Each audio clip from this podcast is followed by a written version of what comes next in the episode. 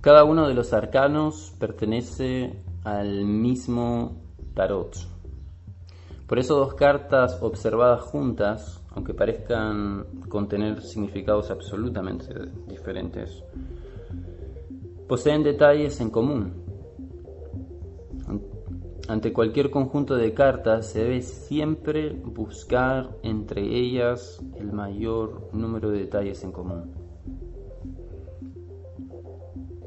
Todos los seres humanos pertenecen a una especie común y viven en el mismo territorio, el planeta Tierra.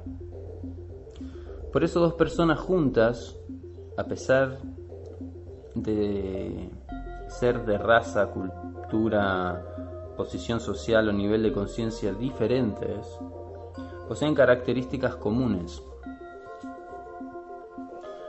El tarólogo abandonado toda veleidad de sentirse superior debe captar estas semejanzas y centrar primeramente su lectura en las experiencias que lo unen al consultante. Nadie mejor que un ex enfermo puede curar a un enfermo.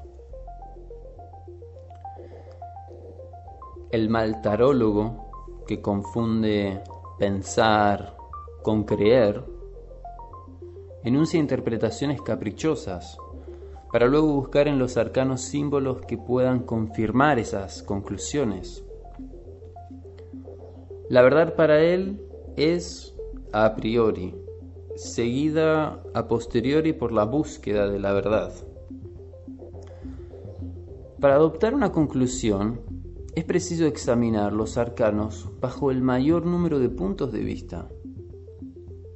Luego elegir las interpretaciones que más convengan al nivel de conciencia del consultante. Y después extraer las conclusiones de la comparación de las interpretaciones que se han elegido, desdeñando otras. Toda conclusión es provisoria y se amplia solo un momento de la vida del consultante, porque ha sido extraída de interpretaciones que, que por ser puntos de vista del tarólogo son limitadas. Los testimonios, a pesar de su importancia, son siempre interpretaciones personales de un hecho y por eso mismo no deben dárseles calidad de prueba absoluta. Nada de lo que el tarólogo ha leído puede constituir la prueba de un hecho. Dar consejos a un consultante, debes hacer esto, no debes hacer esto, es una toma de poder. El tarólogo debe ofrecer posibilidades de acción, dejando que el consultante elija. Tampoco el tarólogo debe amenazar.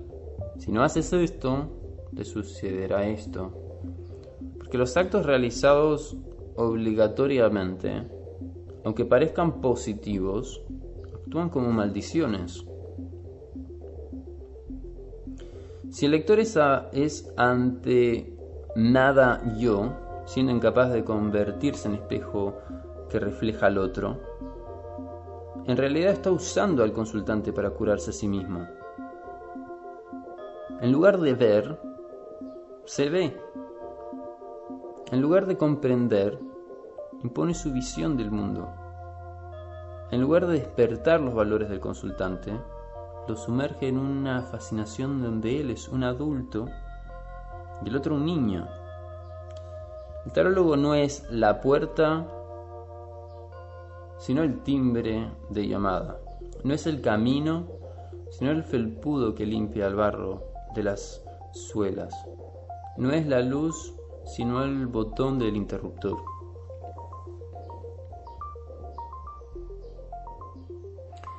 El tarólogo no debe hacer líricas, promesas, ni penegíricos.